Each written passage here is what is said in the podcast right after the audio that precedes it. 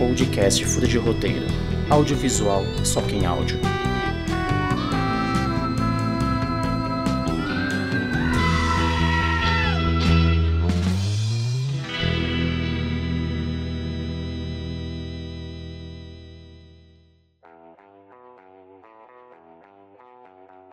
Bom dia, boa tarde, boa noite, ouvinte. Está começando mais um Fudo de Roteiro. Eu sou Yuri Godon e hoje nós vamos falar das expectativas que nós estamos para alguns filmes e séries de 2022. E, depois de algum tempo afastado, temos o retorno de dois colegas de trabalho aqui. Gabriel Oliveira, como você está? Muito bem, melhorando. Para quem não sabia, eu tive uma, uma pequena detalhe ali de saúde que tive que me afastar um pouquinho do, do podcast, mas espero estar voltando e ainda mais esse ano cada vez mais forte e mais, mais presente. Como já diria Roberto Carlos, eu voltei, agora é para ficar. Agora é para ficar. Vocês agora... vão ter que me engolir, já diria Zagalo. É, é, e desses trocadilhos aqui, a gente envelheceu uns 30 anos. Sim. Uhum. Nosso público nem deve ter entendido, mas tudo bem. e Vitor Hugo também está de volta. A última vez ele esteve aqui para falar conosco de Duna e hoje para falar do que, que ele espera no cinema. Como você está, querido? Cara, eu tô bem, Uh, esse final de ano foi corrido aí, mas estou bem pra caramba, só contente depois de Homem-Aranha no final do ano passado para saber o que, que vai rolar esse ano. Vocês já estão vendo como é que vai ser o tom dessa conversa. Já tem o Gabriel e o Vitor, dois fãs do Aranha. Acho que vai ter, vai ter estreia do Aranha esse ano também, né? Vai ter Aranha vai ter... Verso. Então, vai ter animação. Seja... Outra Aranha Verso, né? Na verdade, é o terceiro Aranha Verso já. Ou seja, nós vamos ter uns cinco universos paralelos do Homem-Aranha. Uhum o que ninguém vai reclamar. Mas antes da gente começar a falar das expectativas mesmo, siga a gente no Instagram, fudaderoteiro.oficial. Lá é nosso principal canal e por lá que você vai ver nossos conteúdos. Agora, diários, pelo menos um post por dia, com muitos vídeos, muitos deles encabeçados pelo querido Gabriel aqui, fazendo o retorno do Fudo News e de especiais. Também teremos os curtas, as nossas pequenas sketches que vão começar entre fevereiro e março, além dos conteúdos diários que vão agregar muito conhecimento para você. Os conteúdos diários e semanais, de diversas formas possíveis, a gente vai estar tá produzindo lá dentro, né? E até mesmo alguns mensais, alguns especiais mensais que vão ter. Uhum. Um pouco de tudo para você se sentir sempre confortável estando com a gente. E vamos começar? Vamos lá. Ah, gente, eu acho que não tem. A gente passou essa. O Victor falou até agora no começo, mas não tem como a gente não passar por esse esse início de, de ano, esse trimestre, sem falar de, de The Batman, né? Que vai estrear agora em, em março. E, assim, já faz muito tempo que a gente já teve um filme do Homem-Morcego e dessa vez tem tudo para ser algo bem, bem, bem único também. É, e se, se você for parar para ver, uh, o The Batman é mais uma vez uma releitura de um personagem que já é sucesso, assim, da franquia, do, do universo da DC e é o único que é o, vamos dizer, o boi garantido da Warner e propriamente da DC. Cara, precisamos de dinheiro, precisamos lucrar. Qual filme a gente vai fazer? Vamos chutar, vamos chutar, é, vamos chutar Superman? Não, é Batman. Então a gente já espera que ele consiga atrair a bilheteria que ele que ele se encaixa e dá um outro tom e visão que o personagem pode ser explorado. Vocês estão na hype, achando que vai ser bom mesmo? Ou tá mais pra eu flopar? Tô eu tô muito na hype, muito pela, pela questão do Matt Reeves, assim. Eu não me lembro de uma produção ruim do Matt Reeves. Rua Cloverfield, a trilogia do Planeta dos Macacos dele, a releitura é sensacional. Os três filmes são muito bons, assim, eu gosto bastante. São mesmo. E, e, ele já vai fazer outra trilogia agora com o Batman. Então acho que tem tudo para ser uma releitura, uma nova leitura do personagem, como o Victor disse, uma leitura incrível. Eu gosto muito é, do Robert Pattinson ali no meio.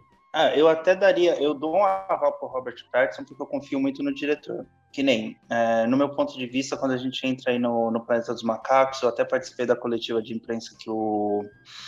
Que o. Nossa, como é que era o ator que fez o César? O Andy O Ed Sesky veio pro, ele veio para o Brasil, eu estava na coletiva de imprensa dele, e aí eu percebia muito mais que assim, o tom do filme, o Andy Serkis só foi o que ele foi dentro do, do Planeta dos Macacos por conta da visão que o Matt Reeves tem. Então, o detalhe que ele, ele que ele sabe, o, de, o melhor detalhe que ele sabe trabalhar é a construção e a narrativa dos personagens. Então, eu acredito uhum. muito que os vilões eles vão ser muito bem integrados nesse universo dele.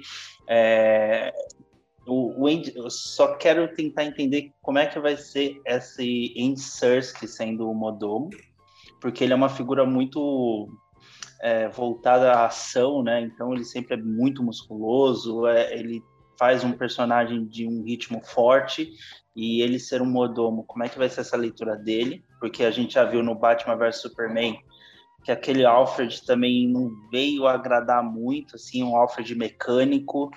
Então, essa é só, essas são as minhas dúvidas, mas eu acredito que o Matt Reeves sabe construir muito bem a narrativa dos personagens em si. Eu acho que até pelo motivo da, da série, do, da, da Warner como um todo, tá trabalhando junto com a HBO Max, a gente já sabia que vão ter derivados do filme em, em forma de séries. A gente, por exemplo, já teve uma confirmação que, há, pelo menos há duas semanas, que vai ter uma série do Pinguim, que, vai, que é um dos vilões do filme. É, a gente vai ter uma série dos policiais de Gotham também na HBO Max. É, eu acho que essa extensão, e até falando mais um pouquinho do Alfred, é, historicamente também nos quadrinhos, ele tem essa coisa de ser um ex-militar, então acho que ele pode encaixar isso também com, com, com a questão do Alfred, mas para falar de The Batman, é isso, é, é, expectativa muito lá em cima, eu acho que vai faturar muito dinheiro, como o Vitor disse, e, e a gente vai ter um, bom Batman novamente. Eu só espero que você falou no negócio do pinguim, eu não sabia que ia ter a série, que quem interprete ele seja o Jared Leto, fazendo o mesmo personagem que ele faz lá em Casa Gucci, porque é igual. Quem, estre... quem vai estrear, quem, quem é o personagem pinguim é o Colin Farrell. E você, Victor? Você tem algum outro filme que você tá com muita. tá muito na hype pra ver esse ano? Cara, o filme que eu tô mais no hype nesse momento é propriamente o Doutor Estranho no Multiverso da Loucura. Eu gosto muito do que o diretor faz, que ele praticamente, no meu ponto de vista, ele foi um dos melhores introdutores de filmes de herói e ao mesmo tempo ele sabe fazer terror. E aí vem com essa possibilidade de ser um pouco nebuloso essa história. E eu já gostei dessa ideia, dessa possibilidade de ter um, um terror leve, vamos dizer, um escape room da vida. Quem nunca assistiu Escape Room é um terrorzinho bem leve, bem divertido e que tra traz bastante tensão. Então acredito que ele vá um pouco por esse caminho. A mão do Sam Raimi é muito boa nesse sentido, né? Ele vem, é um diretor que vem do terror e ele, quando ele, o Sam Raimi, para quem não conhece, ele fez os, os primeiros filmes do Homem-Aranha. E a gente tem muito uma pegada ali estética do, do gênero terror dentro desse, desse, desse filme, mas sem deixar a mão forte do diretor ele mesmo fazer isso, né? E deixar extrapolar.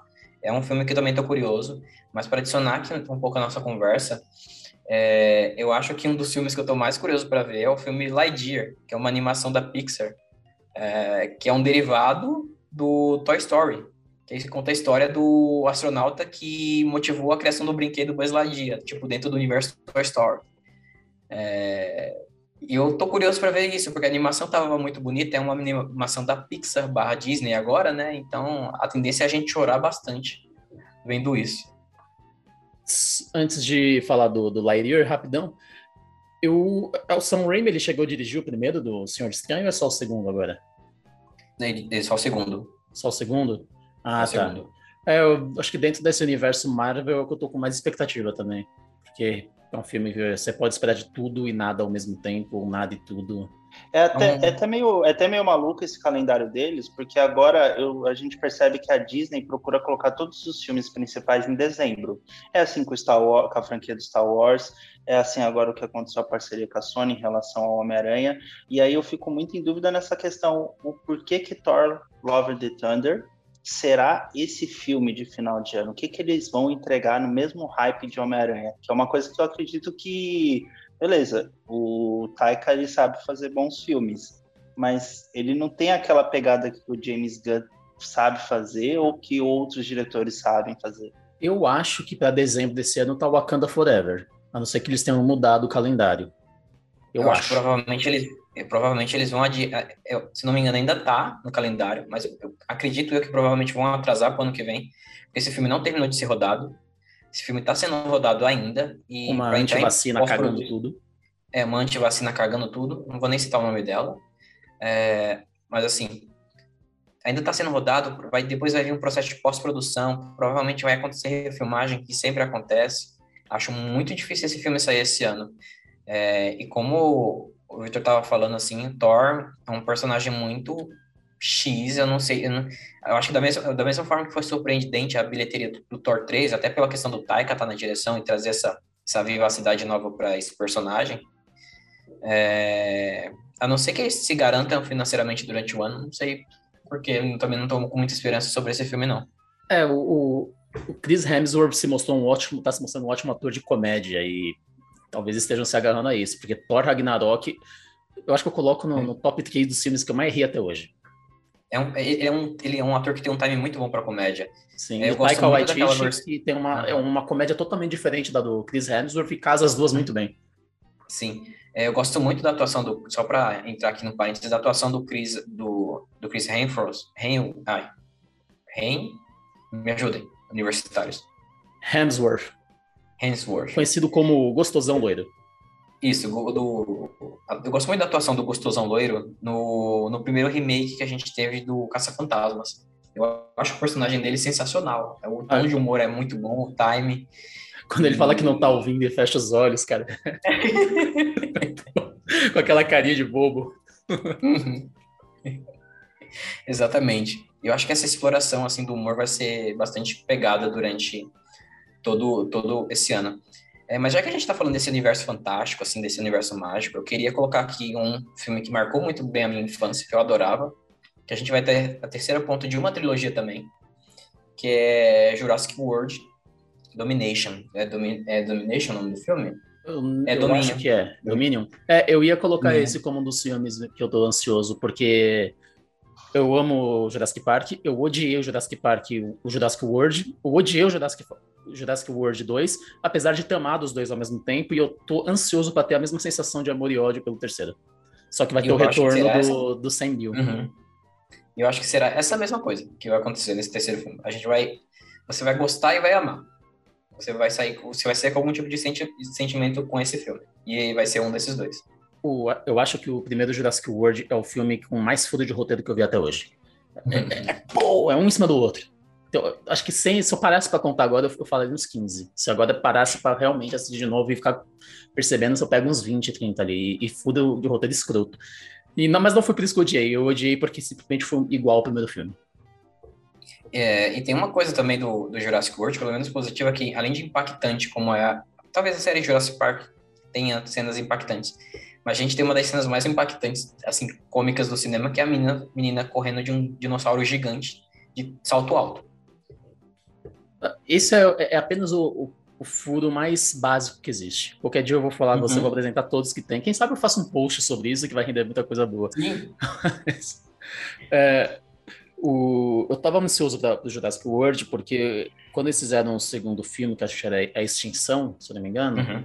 eles falaram que iam voltar para o terror que o primeiro filme do Jurassic Park ele foi um filme de terror, obviamente muito mais suave, mas tem uma das melhores cenas de terror de todo o tempo, que é aquela da, da sala com os Velociraptor dentro. Aquilo, você pode ter um ano de idade ou cem anos de idade, você vai se arrepiar pra ficar com medo daquela cena. E eu fiquei com, porra, velho, que da hora que eles vão fazer isso. Eles conseguiram levar um dinossauro para dentro da casa, fazer o filme todo passar lá dentro, vai ser um filme de terror. Eles conseguiram fazer nada. Deixaram um bagulho totalmente genérico com uma arma. Você aponta a arma pra uma pessoa, um dinossauro ir, enquanto você podia puxar o gatilho para matar a pessoa. É, é isso.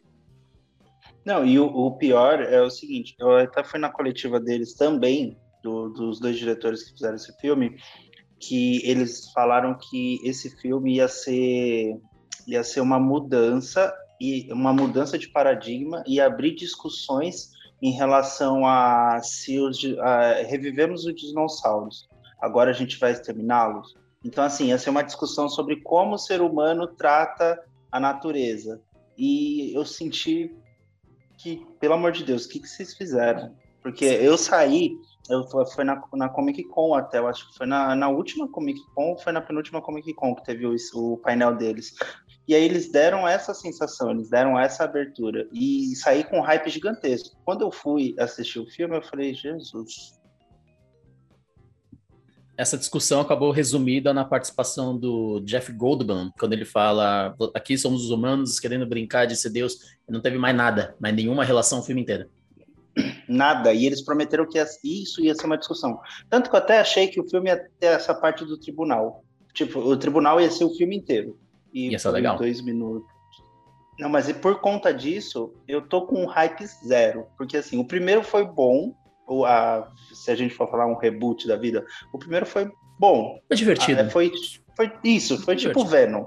Sim. Foi divertido. Até porque é muito difícil. É muito, desculpa, mas é até muito difícil superar os, os dois primeiros filmes, né? De modo geral. É, quase, quase impossível. É a mesma coisa que aconteceu com a nova trilogia do Star Wars. É, é difícil você bater o que foi feito antes. E, e, só que assim, o primeiro foi bom, que nem o primeiro Star Wars. Foi uma carta de amor aos fãs. O primeiro até que teve um pouquinho disso, de cartão de amor aos fãs. O segundo foi, para mim, foi decepção. E aí por isso que eu não tô com um hype tão grande pro terceiro. Eu já queria que acabasse.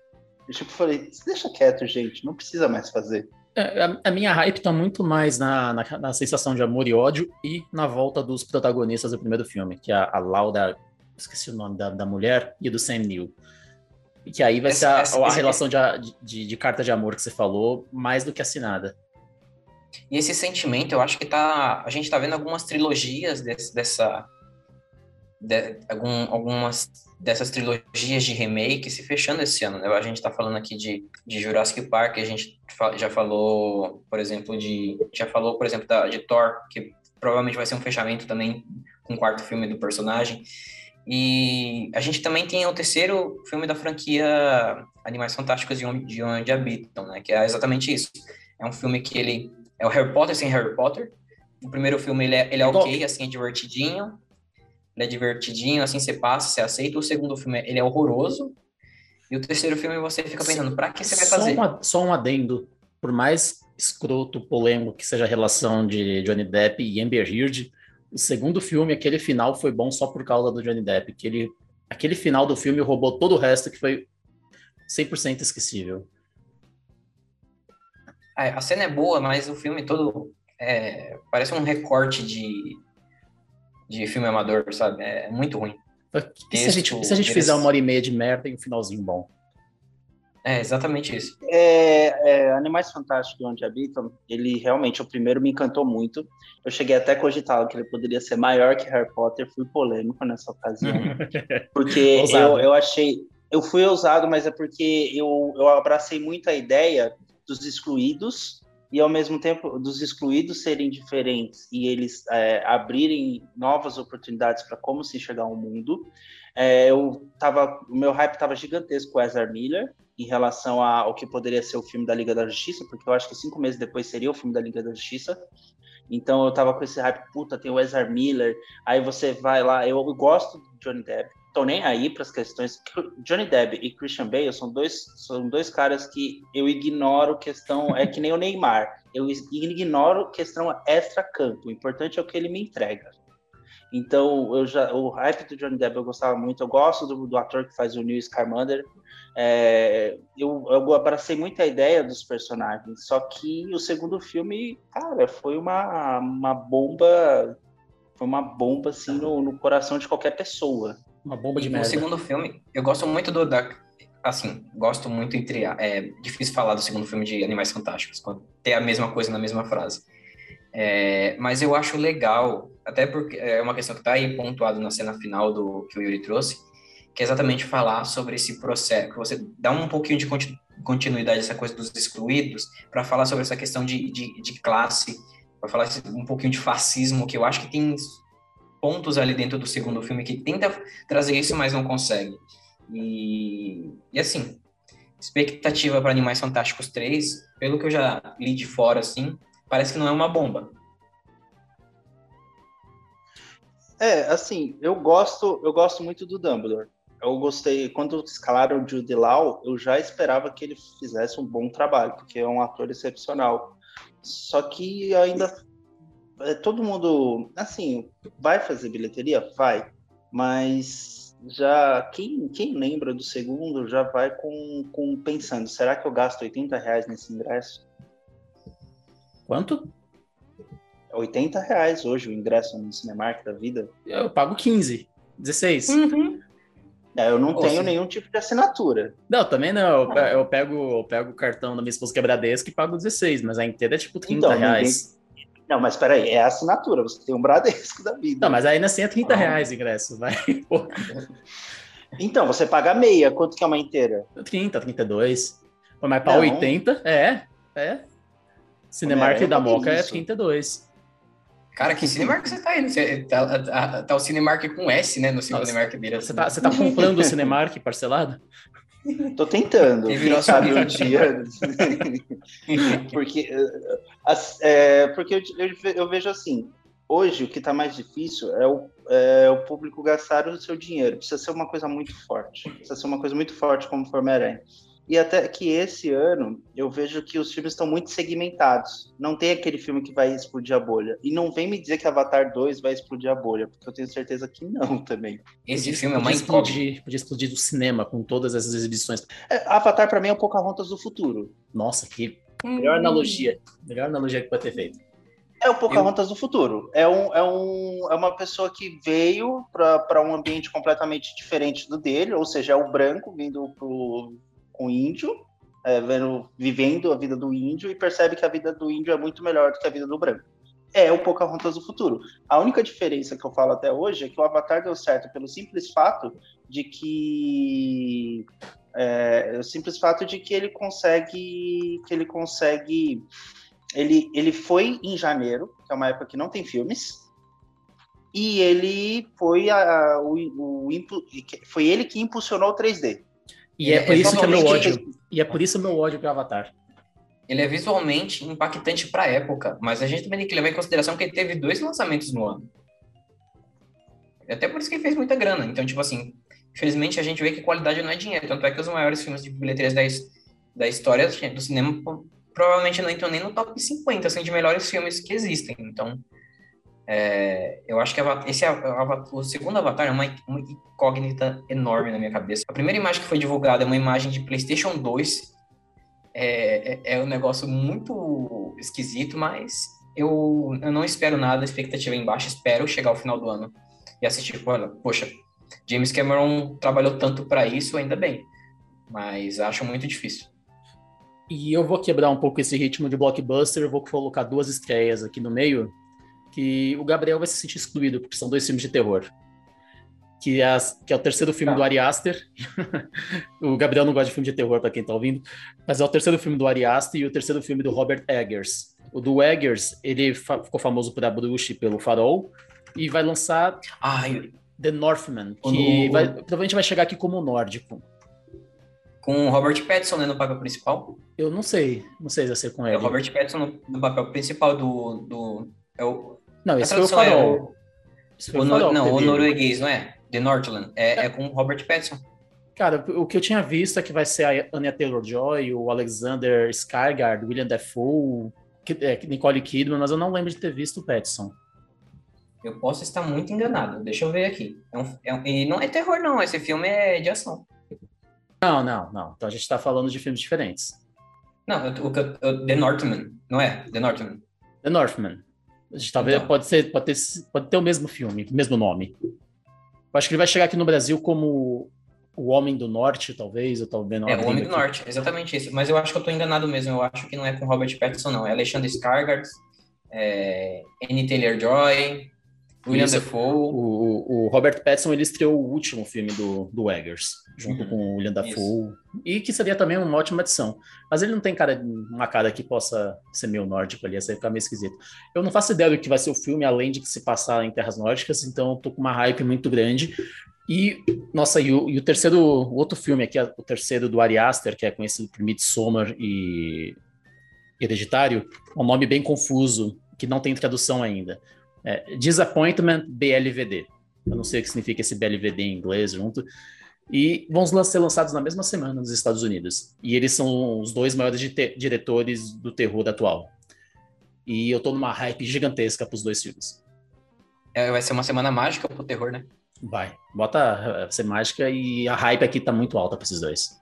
Uma semana aterrorizante. Nossa, a gente envelheceu mais 10 anos agora.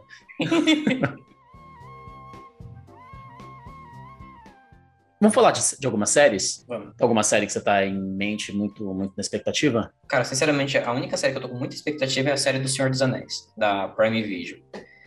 é, pelo orçamento, por tudo que, que, ela, que ela pode trazer, e que a gente também já teve o nome agora recentemente divulgado. Acho que é uma série que vai, vai tipo, levar a galera, sabe? E tá vai apreciando mesmo? Ano. É, tá apreciando, tá apreciando mesmo e vai... Provavelmente para mim vai ser a série do ano. A outra que eu iria falar é um pouquinho mais da, dessa questão de curiosidade para saber como é que vai como é a, como é que a Netflix vai trazer isso, que é a quarta temporada de Stranger Things. Como é que eles vão trazer os adolescentes é. para fase adulta ou para fase adolescente? E como é que vai ser esse desfecho ou não da série? É, eu acho que a hype do ano vai estar, tá, pelo menos em série, vai estar tá nessa, nessas duas. Sim, e aí dentro disso o universo expandido de Senhor dos Anéis provavelmente ele trará muito dinheiro para a Amazon Prime. Sim, não tem como, não tem erro. É, eu só vejo, eu só vejo que a Disney hoje está começando a andar um pouco para trás em relação aos seus conteúdos que ela está lançando, porque é uma plataforma que está cara. E aí o lançamento é, vamos supor, um, um, uma série importante por mês. Isso é pouco para alguém que tem muita coisa. Alguém que monopoliza e... o mercado. É, é pouco, é pouco. Se você parar para pensar, era para o final do ano o, a, a Hawkeye, o, da série do Arqueiro, ter sido estrondosa, e ela não foi estrondosa. Até deixou muita gente irritada.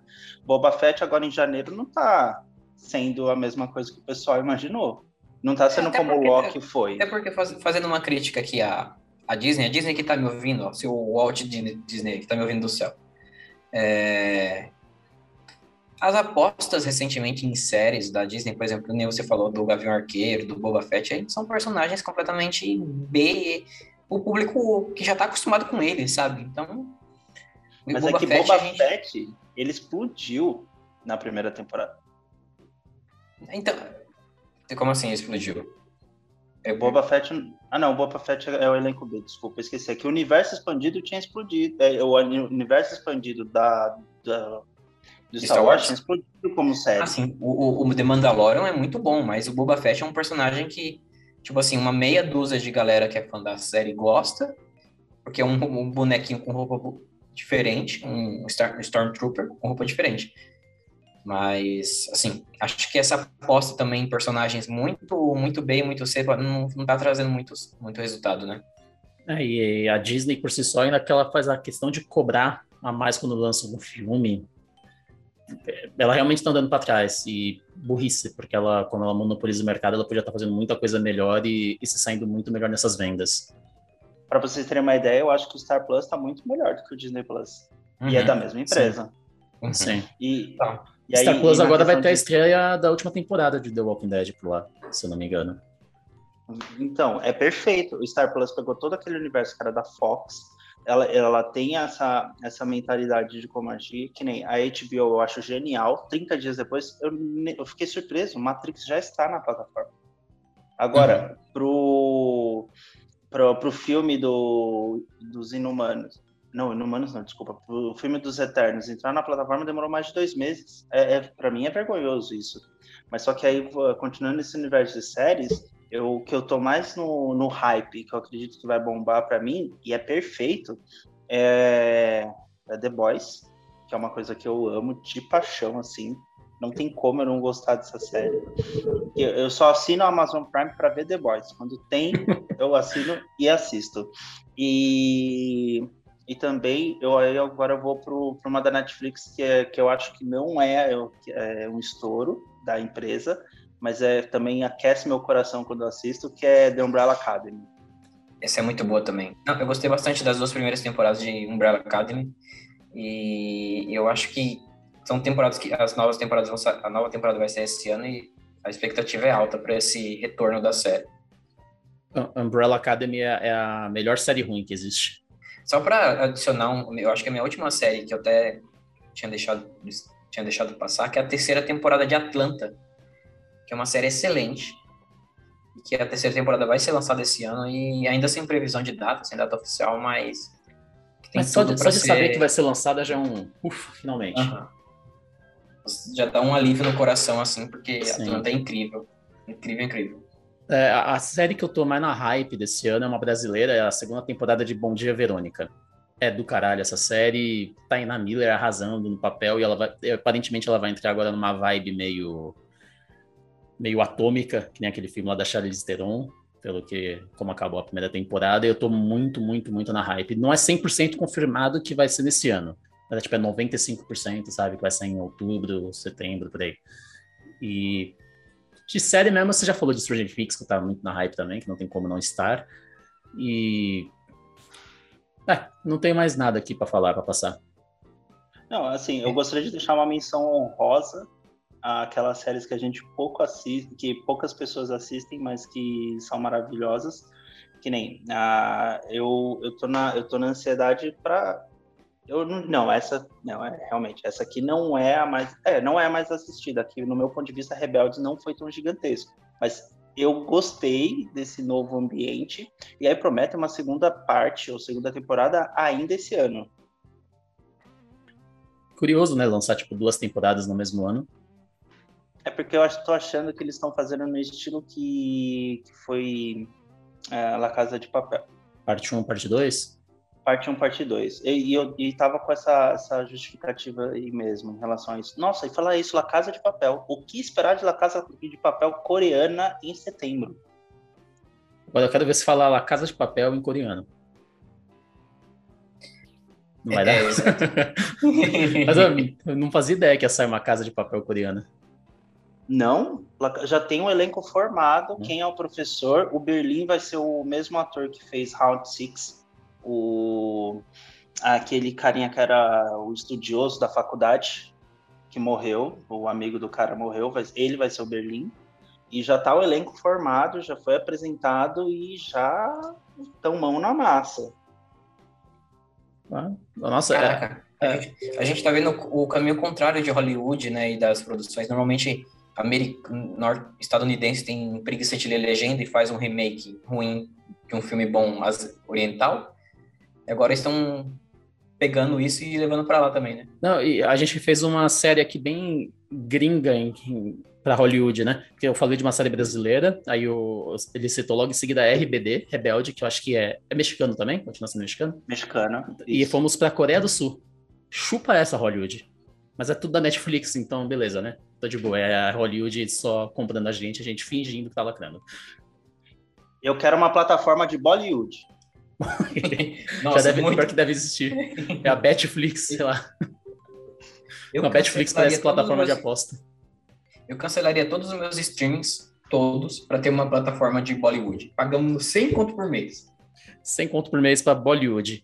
E vamos encerrar por aqui, para a gente não ter que fazer mais uma gravação, que tem um minutinho sobrando só.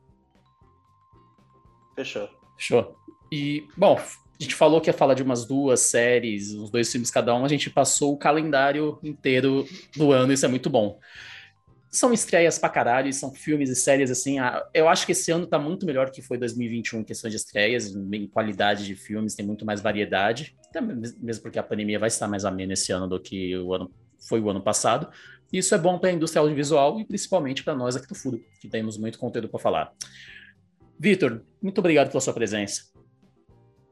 Muito obrigado, valeu aí. Quem quiser seguir a gente do, da Flip Web, é só entrar no Instagram, jogar Flip Web Oficial. Lá você confere todas as novidades da cultura pop. E Gabriel Oliveira, prazer ter você de volta aqui com a gente. Quer mandar, quer mandar o um recado final para o público? Obrigado.